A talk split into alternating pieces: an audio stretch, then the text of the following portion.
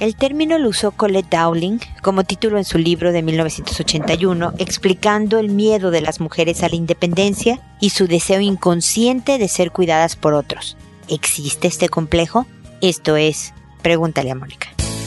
Noviazgo, pareja, matrimonio, hijos, padres, divorcio, separación, infidelidad, suegros, amor, vida sexual. Toda relación puede tener problemas, pero todo problema tiene solución. Pregúntale a Mónica. Porque tu familia es lo más importante.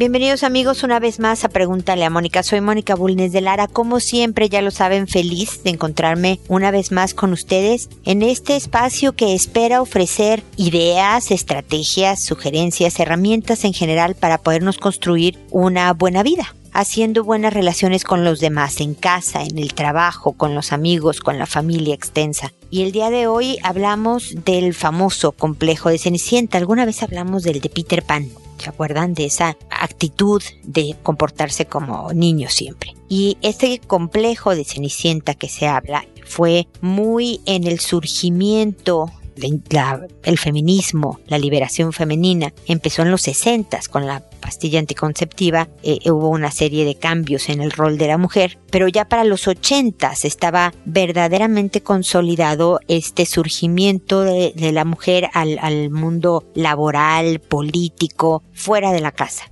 Pero se habla de este miedo a la independencia y de cómo muchas mujeres se quedan en casa eh, y esperando y se aferran al, hombre que las proteja y las cuide. Y la verdad es que yo creo que no es indistinto a, los dos sexos. Todos queremos encontrar a alguien que nos cuide. Los hombres hay muchas veces que saltan de una relación a otra tratando de encontrar este lugar de seguridad, de cariño, de aceptación, de apoyo. Si se refiere a, la independencia económica, las mujeres han demostrado la capacidad de generar el suficiente dinero para criar a una familia entera, hacerse cargo económicamente, pero independientemente del éxito profesional de una mujer, de su capacidad intelectual, de lo que haga en la vida, espera y busca y quiere este compañero de vida, que claro, las proteja, pero no porque son seres frágiles, sino verdaderamente porque dos se potencian, dos cabezas piensan mejor que una, la economía familiar es mejor cuando hay dos personas, el pelotear con alguien más las preocupaciones de los hijos y el hacer un solo frente con ellos a la hora de formarlos es parte integral de la vida de cualquier persona.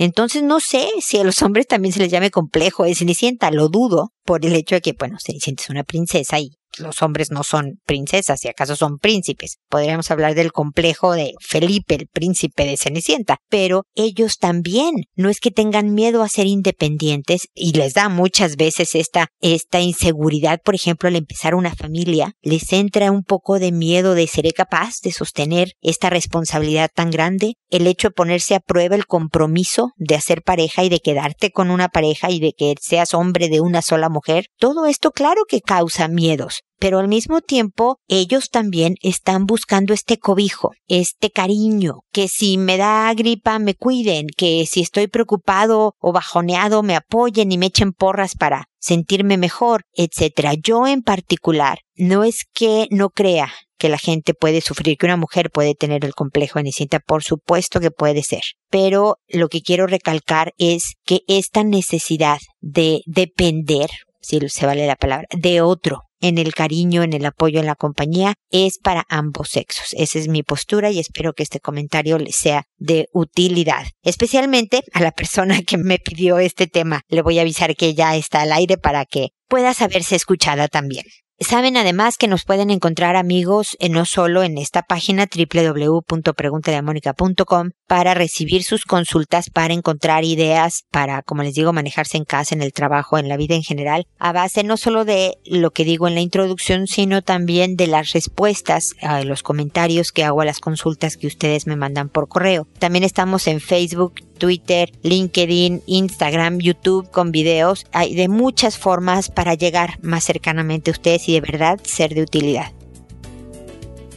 Ahora me dispongo a responder a sus consultas, que como saben les cambio el nombre y cualquier dato que los identifique dentro del correo. A veces si es muy largo lo edito un poco para que sea mejor el movimiento en el programa, pero todo lo que ustedes me dicen es real, me llega por correo, los voy contestando por orden de llegada. Y empiezo el día de hoy por Javier que me dice hola. Mi consulta es ¿quién debe ser primero en una relación de pareja? Tengo 42 años y aún tengo a mi madre y soy hijo único. Aún no corto el lazo de salir de mi casa. Somos solo los dos y hace poco terminé una relación de casi tres años. Creo que ambos cometimos errores, pero también veía en ella el ánimo de que yo hiciera mi vida juntos con ella. Pero también me daba cuenta que no encontraba el apoyo requerido. Es lógico que para mí, que para ella, perdón, mi madre era un obstáculo, pero tampoco noté el grado de acercamiento. Ahora último, mi madre tuvo una operación y mi expareja no entendía eso y me propuso irnos a la playa, a lo cual yo le dije que no podía ya que mi madre estaba hospitalizada y obviamente después de que saliera y volviera a la casa yo debía darles los cuidados respectivos. Eso no me tiene bien y por eso necesito un poco de, su orientación. ¿Estuve bien en mi actuar o debía haber privilegiado la relación de pareja que ya eran como dos meses que no nos veíamos? Gracias y disculpe si me extendí más de la cuenta.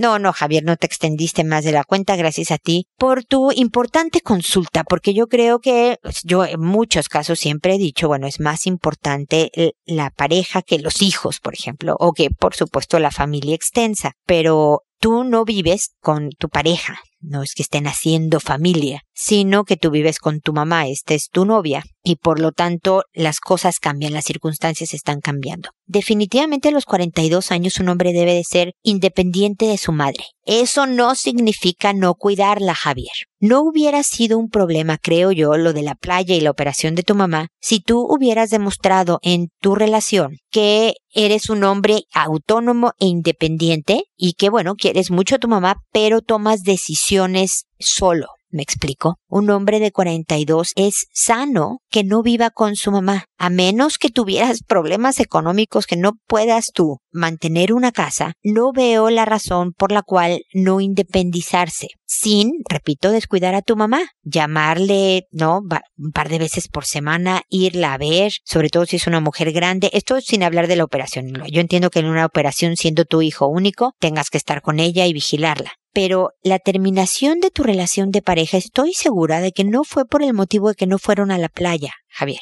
Es por los tres años de que eh, tu novia se dio cuenta que tú no ibas a dejar a tu mamá, que la mujer de tu vida es tu mamá. ¿Me explico? No es este evento. Cuando me dices quién debe de ser primero en una relación de pareja, la verdad es que sí hay que privilegiar el que tú ya eres un hombre independiente y no sé, decirle a tu novia, no puedo ir yo a verte porque voy a hacer el súper con mi mamá, ya no viene el caso a los 42, Javier. Ese es mi punto. No hiciste mal en cuidar a tu mamá con la hospitalización. La verdad es que si se te viene un viaje a la playa cuando tu mamá va a ser operada y, y después requiera de cuidados y no hay nadie más que se los provea, entonces no te vas a la playa. Si tu mamá tiene una hermana o tú contratas a lo mejor una enfermera que vea por ella porque dos días te vas a ir a la playa y vuelves y la operación no fue de vida o muerte, también se puede hacer, me explico Javier. Es un poco más de equilibrio y de un manejo más de hombre independiente y autónomo, lo repito. Entonces, yo creo que hiciste bien en cuidar a tu mamá, pero no creo que hayas hecho bien en no haber privilegiado la relación de pareja, en esta actitud de independencia, de, de yo soy un hombre sin conexión, digamos, en lo cotidiano a lo que mi mamá quiera hacer.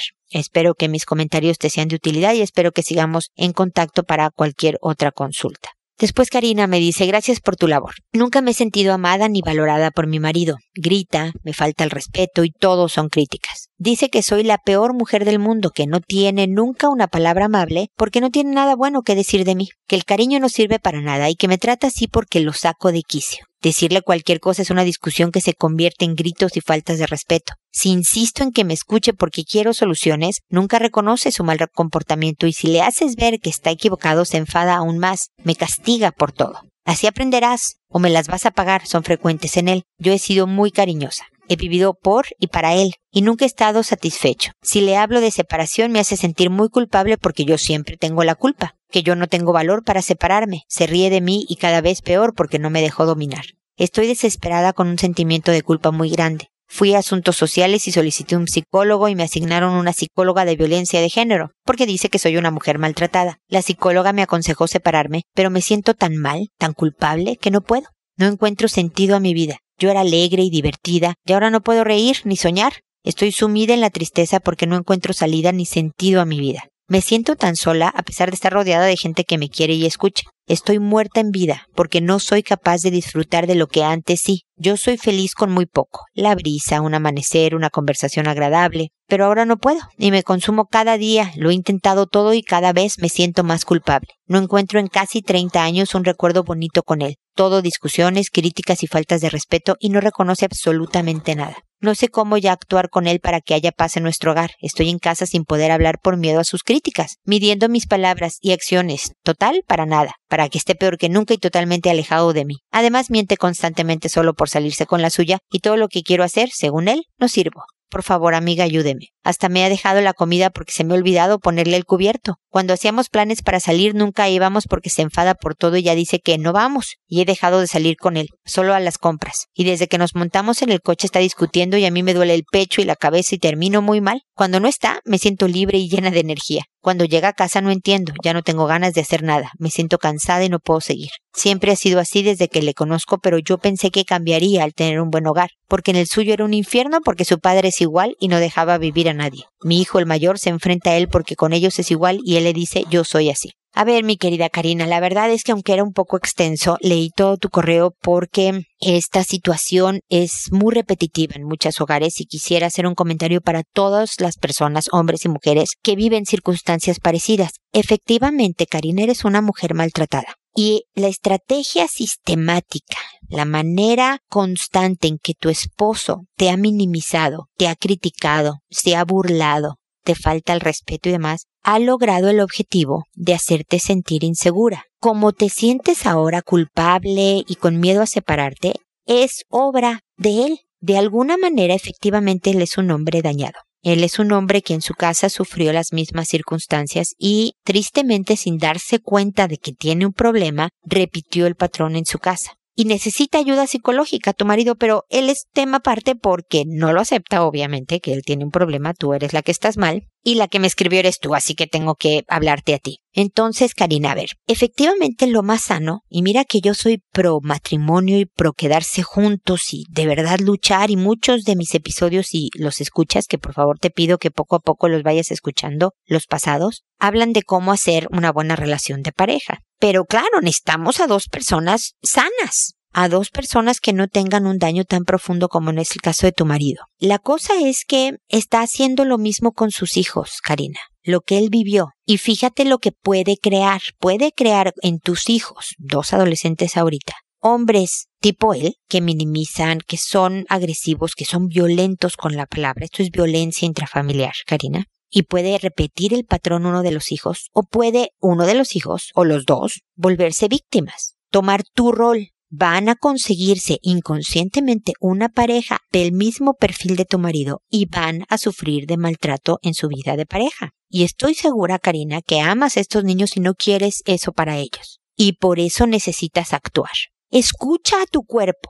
Tu cuerpo te dice, a base de que te duele el pecho, no puedes respirar, te duele la cabeza, te sientes sin energía, te está diciendo que ahí no debes de estar que verdaderamente necesitas hacer el salto. Tal vez eso haga, tal vez reaccionar a tu marido, tal vez no. Tal vez diga, Karina estaba mal, mira qué lo que estaba, mira cómo era. Entonces ella me dejó, además. Tú vas a ser la villana del cuento y hay que aceptarlo ni hablar, sí. Me estoy yendo yo, pero tú eres el responsable y te vas. Averigua dónde. Ve despacito, Karina. No es que empaques ahora tus cosas y salgas por la puerta intempestivamente llevándote a tus hijos contigo. Nada más empieza a ver, a ver, ¿qué necesito? ¿Un cuarto? ¿Me voy a casa de un familiar? ¿Cuánto dinero? Poco a poco vas viendo qué se necesita. Ver un abogado que te asesore también si va a haber un divorcio, cómo va a ser la cuestión económica después de la... Ve haciendo los planes que te protejan y protejan a tus hijos, Karina. Poco a poco. Que él crea que eres incapaz de nada, o incapaz de todo, más bien, no quiere decir que es una realidad.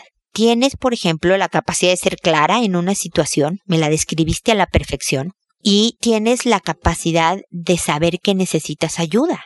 Eso habla de mucha más habilidades y fortaleza que, por ejemplo, la que tiene tu marido. Entonces sí puedes, Karina. Claro que puedes. Demuéstrate. Demuéstrales a tus hijos y, por supuesto, demuéstrale a tu marido cómo sí puedes. Muchas mujeres como tú han encontrado esta segunda vida con energía, con esta livianidad que da el no estar oprimido. Haz de cuenta que tu marido tiene un zapato sobre ti todo el tiempo, Karina. No importa lo que hagas, ¿eh? La mejor comida, la casa impecable, los hijos hermosísimos, tú espectacular, no importa. No es suficiente, eres poca cosa para él. Te oprime con este zapato. Imagínate vivir sin ese peso, sin esa opresión. Tú puedes, de a poquito, yo te acompaño, escríbeme más, dime cómo vas, qué has averiguado, qué se necesita, hasta que de un día digas, estoy lista, vámonos esto verdaderamente puede ser un bien para todos, incluso para tu marido, porque algo necesita hacerle ver lo que pierde por esa actitud. Y necesitas enseñarle a tus hijos que esto es tan inaceptable que rompe una familia. Esa conversación es importante tenerla con ellos, para evitar y diles que pueden repetir el patrón, que tengan cuidado al escoger y que tengan mucho cuidado en cómo se comportan ellos en su relación, porque mira lo que pasa, mira la vida que es, mira hijo, tú que te enfrentas tanto a tu papá. Tú busca amor, comprensión, compañía, igualdad en circunstancias. Entonces, suerte y por favor estemos en contacto. Luego está Monse que me dice, hola Mónica, espero estés bien. Necesito orientación ya que me estoy separando después de siete años de casados. Tengo a mi hija de cinco años y un bebé de ocho meses. Mi mayor temor es decirle a mi hija de cinco años. ¿Cómo decirle sin herirla? Ella adora a su papá. Y bueno, nosotros terminamos en buenos términos. No hay peleas ni discusiones. Fue un acuerdo entre los dos terminar ya que no quedaba amor entre los dos. Él es una persona trabajólica, aparte de que estudia los fines de semana y ya era muy poco el tiempo que nos veíamos. Ojalá me puedas orientar en cómo decirle a nuestra pequeña gracias. Mira, Monse, lamento primero muchísimo que después de toda esta historia juntos, siete años de casados y algo de tiempo antes de este matrimonio, se acabe. La verdad es que hay muchas épocas sin amor. Tengo que decirte que el amor también se recupera. Cuando me dices, mira, es trabajólica y estudia, nos vemos muy poco, bueno, ahora se van a ver menos, me explicó Monse. O sea, la solución que le das al verse muy poco es ahora verse menos. Me imagino que trataron de luchar por su relación, los dos, porque se dan cuenta en buenos términos que no funcionó y ahí no me voy a meter yo. Me imagino que todo ese proceso ya lo vieron. Ojalá los dos aprendan un poco de todo esto, pero claro, el, el, trabajolismo es una adicción y por lo tanto maltrata y destruye a la familia como si fuera alcohólico, como si fuera ¿no? Cocainómano, etcétera, ¿no? Entonces realmente lo, lo lamento. Ahora me voy a tu pregunta, perdóname que no, no he llegado a ella. Te voy a ser sincera porque si no, no sería de utilidad. No hay manera de decirle sin herirla. A tu hija le va a doler no tener a su papá en casa, aunque sea los 15 minutos que está, para ella es muy importante. Entonces le va a doler.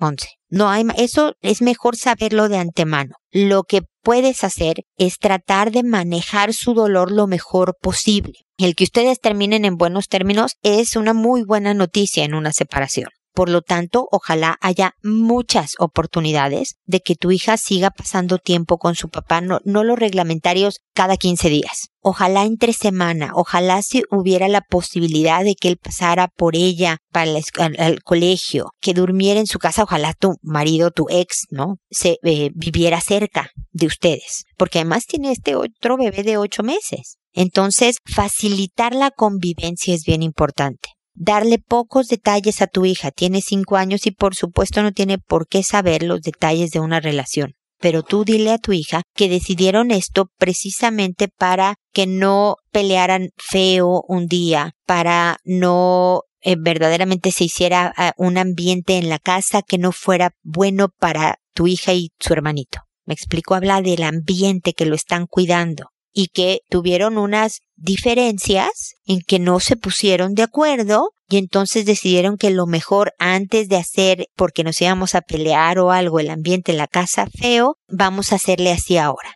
Y explícale, sobre todo lo que provoca una separación es mucha inseguridad de a los niños sobre cuál es el futuro, qué va a pasar, dónde voy a dormir y cuándo voy a ver a mi papá y cuando lo vaya a ver dónde voy a dormir etcétera. Entonces, ojalá tengan claro, ah, mira, va a vivir en este departamento y van a ver el departamento y este va a ser tu cuarto y aquí vas a estar tú. Entonces, entre más información sobre lo que le va a pasar le des, es mejor con ella. Y cuando detectes que algo, ansiedad, falta de sueño, malhumorada, que veas un cambio de conducta hacia lo negativo de tu pequeña, trata de organizarle, hagan actividades juntas, dale tu tiempo, ¿ok? Y nuevamente, repito la importancia de que pueda ver a su papá con frecuencia. Dale toda la libertad de pregúntame lo que quieras o le hablamos a tu papá, siempre en positivo el, al ambiente, pero de que le va a doler, Monse, no hay manera. Lamento, yo sé que tú no quieres lastimar a tu chiquita, que esto no es obviamente con la intención de lastimar a nadie, ni a ti misma pero la realidad es esa. Los niños pues les entienden muy poco de lo que están haciendo sus papás. Lo único que quieren es tenerlos bajo el mismo techo. Entonces para ella sí va a ser una etapa difícil y por lo tanto te recomiendo un libro. Se llama ¿Y los hijos qué? de, ay, Judith, perdóname, no lo tengo ahorita en mente, se me vino a la cabeza si no lo hubiera tenido preparado, pero ¿y los niños qué? Creo que se llama, o Los hijos que, búscalo por favor, que habla del efecto de la separación en los niños, pero separado por etapa, separado por edad. ¿Qué les pasa a los dos años cuando se separan los papás? ¿Qué les pasa a los cinco, a los nueve, a la adolescencia? De tal manera que tú estés preparada a saber las posibles, no le va a pasar tal cual como en el libro, pero las posibles cosas que pueden impactar dependiendo de la edad y por lo tanto estás más armada de información para manejarlo. Además recuerda que aquí estoy que en cualquier minuto me vuelves a escribir y me tardo un poco, como lo has podido observar, pero respondo todo y te puedo dar ideas y estrategias y sugerencias y te doy pues mi opinión para que ojalá te sea de utilidad y puedas pues por lo menos manejar estos dolores y estos cambios tan fuertes un, un poco mejor. Mucha suerte con todo eso y espero que todos estén bien muy pronto. Luego está Leti que me dice, hola Mónica, primera vez que escribo y lo hago por una consulta muy delicada, y en la cual no sé cómo manejarla. Tengo una niña de 5 años y fue tocada y acariciada en sus partes íntimas por un primo de 14 años. Ella me lo dijo el mismo día que pasó. Hace aproximadamente tres meses sucedió eso. Y yo no dejo de pensar en los daños que le pudo ocasionar a mi hija, los daños que le pudo ocasionar en su vida, su infancia, un recuerdo desagradable para toda la vida. Me dice que sintió miedo, y yo por lo tanto me siento mal, triste, angustiada, no confío en nadie, no quiero ni llevarla a la escuela, solo quiero siempre tenerla conmigo. Ese día que sucedió, fui a visitar a su tía, conversamos mientras ella se puso a jugar escondite con él y sucedió el abuso. Lo más triste es que la niña ahora besa a sus peluches, los toca, todo está pendiente de eso, de las partes íntimas, y siento que su corazoncito y alma para siempre tendrán esa tristeza en su infancia. Me duele en el alma y siento que fracasé porque tuve que estar más atenta con ella ese día. A ver, mi querida Leti, lamento, la verdad es que, que haya sucedido esto,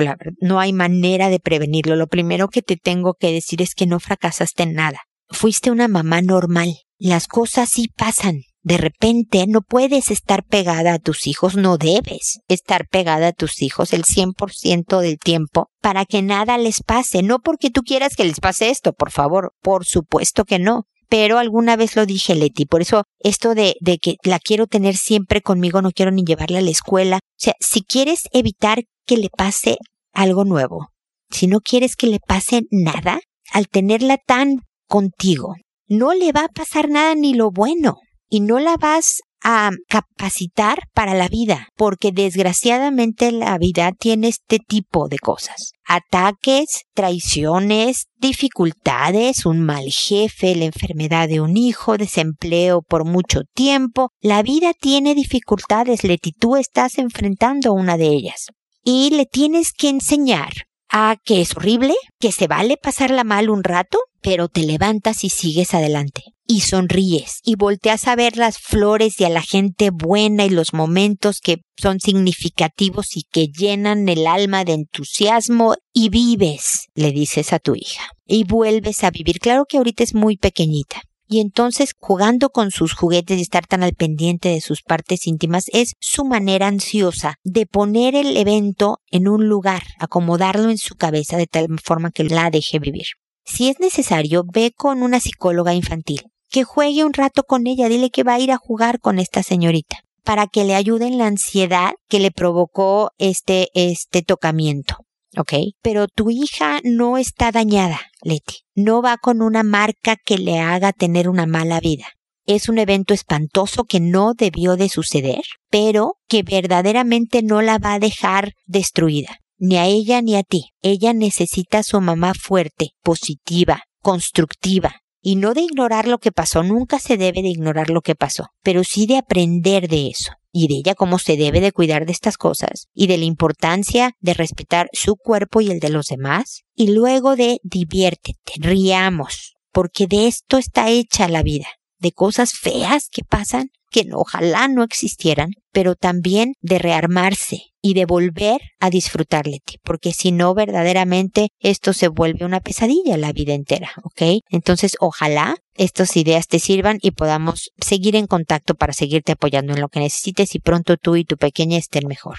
Ahora es el turno de Nicole que me dice buenos días. Tal vez mi caso no es tan complicado, pero me afecta el tema que la enfermera que controló a mi hijo a los tres años lo haya mandado al psicólogo por el simple hecho de que no se queda quieto. Según ella, mi hijo tiene problemas de conducta y es verdad que es inquieto, pero es un niño súper amoroso, expresivo, solidario, se preocupa hasta que sus peluches si están, hasta de sus peluches si están tristes. Comparte juguetes, comida, dulces, etc y que me digan que tiene problemas de conducta es difícil para mí y es algo como familia que nos ha costado. Aún no tenemos la entrevista con la psicóloga. Muchas gracias. No creo que tu caso no sea importante, Nicole. O sea, sí, no es tan complicado como a lo mejor lo que has escuchado de los casos que he leído hoy. Pero es un punto importante porque siempre nos molestan las críticas de los demás, ¿no? Es difícil, sobre todo con nuestros adorados niños, que digan algo negativo. Si nos van a decir, pero qué hermoso, pero qué educado, pero qué niño tan atento, tan cordial, estamos pero con la oreja gigante escuchando todos estos cumplidos, pero a la hora de que es una crítica, verdaderamente nos descompone. Pero también hay que escucharlas, Nicole. A lo mejor la enfermera definitivamente estaba equivocada en la sugerencia, yo te voy a dar alguna opción, pero lo dijo por algo. Entonces, a los tres años es bien normal que un niño sea inquieto. ¿eh? A los tres años me estás describiendo a un niñito común y corriente, juguetón, que sube, que baja y demás. Pero también es importante saberlo controlar, digamos, que sepa en dónde se brinca, se juega, se grita y en dónde se está un poco más quieto. Y tener estrategias formativas educativas, disciplinarias, no de castigos, pero estrategias para que esté tranquilito cuando tenga que ir al médico, por ejemplo, y ser revisado y demás, ¿no? Entonces, a lo mejor la enfermera se estaba basando no en una inquietud de niño juguetón, sino en mal comportamiento. Y es ahí donde viene mi sugerencia. No mandes al pequeño al psicólogo. El comportamiento está a cargo de los papás. Vayan tú y tu esposo al psicólogo vayan tú y quien cuide contigo a este bebé, si es tu mamá, si es lo que sea, al psicólogo, no porque estén mal de la cabeza, Nicole, sino por estrategias educativas, un asesor. Es como si tuvieras problemas económicos y fueras con un contador a que te enseñe a hacer un presupuesto, ya poder ahorrar y, bueno, lo mismo pero en el tema familiar. Fíjate que mi hijo es bien lindo, todas estas características hermosísimas que me estás contando me enternece verdaderamente que se preocupe por los peluches, pero es tan inquieto que a veces se me dificulta manejar su conducta, ideas, sugerencias. Y a ver, te dicen cosas el psicólogo y vas las pruebas en casa. Regresa, sí, esta me sirvió muy bien, esta no tanto, tengo esta duda. Van por una asesoría con la psicóloga. El niño no creo que la necesite. No creo que necesite una evaluación psicológica si solo es un pequeñito inquieto de tres años. Pero quien los cuida se van a beneficiar enormemente de una asesoría de una psicóloga familiar.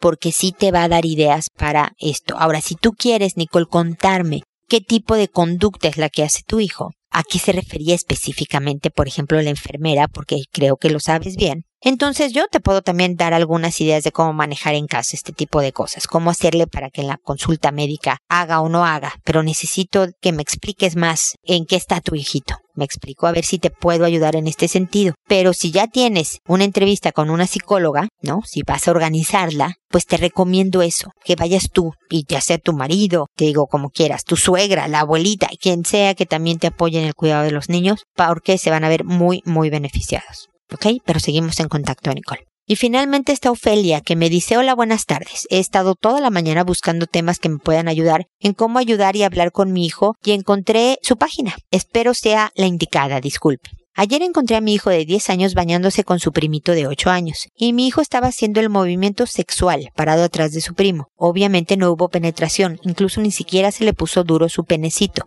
Pero el hecho me tiene muy preocupada. Hablé con mi hermana y ella está consciente que los niños a veces tienen estas reacciones tratando de explorar sus cuerpos. Pero ella también me dijo que mi hijo ha tratado de besar a su hijo en la boca. ¿Cuál es la mejor manera de hablar con él? De explicarle. Ya estuve hablando mucho con él anoche y dice que no sabe por qué lo hizo. Le pregunté si alguien más se lo ha hecho a él y él dice y me asegura que no. Estoy un poco desesperada y no dejo de pensar en eso. Mira, Ofelia, entiendo tu preocupación, tu angustia y un poco tu obsesión de pensar en esto de cómo saco a mi hijo de este tipo de cosas. A lo mejor nadie le ha hecho nada, pero a lo mejor tu hijo está viendo pornografía. Y hay que investigar eso, pero no en plan regaño. ¿Qué estás viendo y cómo y por qué? No, en plan formativo. Y decirle el daño que puede provocar que lo está viendo en estas conductas, porque además a los 10 años ya está en la pubertad y explícale que está en la pubertad. Y que aunque en su cuerpo no se nota, porque todavía no tiene barba y no le ha cambiado la voz y una serie de cosas, ya hay eh, adentro hormonas que están empezando a trabajar para llevarlo a la adolescencia. Y cuando estás viendo pornografía, por ejemplo, películas inadecuadas y demás, entonces todas estas hormonas actúan y te dan impulsos de besar, de hacer estos movimientos, de una serie de cosas, que los ha visto a lo mejor en video y así. Pero lo que uno entrena es como el autocontrol. Va a tener muchas veces, por estas hormonas, impulso, ganas de hacer algo, de besar, de tocar, de... Pero depende de que él desarrolle esto de no, no es apropiado y ver la manera en que lo desahoga. Sales a correr, vas y juegas un poco de fútbol, te das un regaderazo de agua fría si es necesario, hijito mío. Pero lo tienes que frenar, no te puedes seguir con el impulso. Es como si vas a una tienda y ves el super juguete maravilloso que está de moda, pero no traes dinero, bueno, me lo robo, ¿no? Tienes este impulso y no, claro que te detienes porque sabes que no está bien robar, que te metes en problemas. Bueno, lo mismo pasa con las acciones sexuales. ¿Es un delito? Atacar a alguien sexualmente, ¿no? Es, no te hace bien, porque pues toda la parte sexual pues debe de estar conectada con la afectividad, con una pareja, con una vida adulta, esto lo hacen los grandes, para que verdaderamente estés bien y además te sientas contento y orgulloso de quién eres. Tú te sientes orgulloso de lo que hiciste, o sea, lo presumirías, irías al colegio a decirle a tus amigos, ah, ¿qué crees con mi primo? ¿Verdad que no? Porque precisamente son conductas que ocultas porque sabes que no te están dejando nada bueno. Uno va y cuenta y se siente orgulloso y se levanta cuando hiciste una buena obra, por ejemplo. Entonces, cuando tú te logras autocontrolar y sales a correr porque no tuviste este impulso o te pusiste a jugar fútbol o distrajiste tu mente, todo eso te hace sentir capaz, poderoso, bueno. Y entonces en estos términos, querida Ofelia, hablas con tu hijo, pero no solo una vez, varias veces y vigilas, ¿no? La pornografía. ¿Cómo va eso, hijito? Estás viendo cosas positivas, recuerda, tal y tal y tal un poco de orientación hacia cómo sentirse mejor. Ofelia, no dudes en escribirme cuantas veces necesites para apoyarte, acompañarte, por lo menos que te sirva de desahogo escribirme y por supuesto encontrarás un comentario, ideas y estrategias para tratar de que puedas eh, guiar a tu hijo hacia esta mejor formación en la conducta sexual. Es una parte normal, pero sí requiere de ser orientada para que no tenga problemas más serios conforme vaya creciendo. Entonces, aquí estoy para apoyarte y cualquier otra información que necesites yo pueda eh, decirte hacia dónde apuntar, ¿ok? Seguimos en contacto. Y pues nada amigos, espero que nos volvamos a encontrar en un episodio más de Pregúntale a Mónica, porque ya sabes, tu familia es lo más importante. Hasta pronto.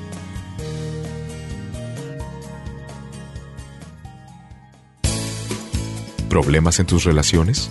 No te preocupes, manda tu caso, juntos encontraremos la solución. www.preguntaleamónica.com Recuerda que tu familia es lo más importante.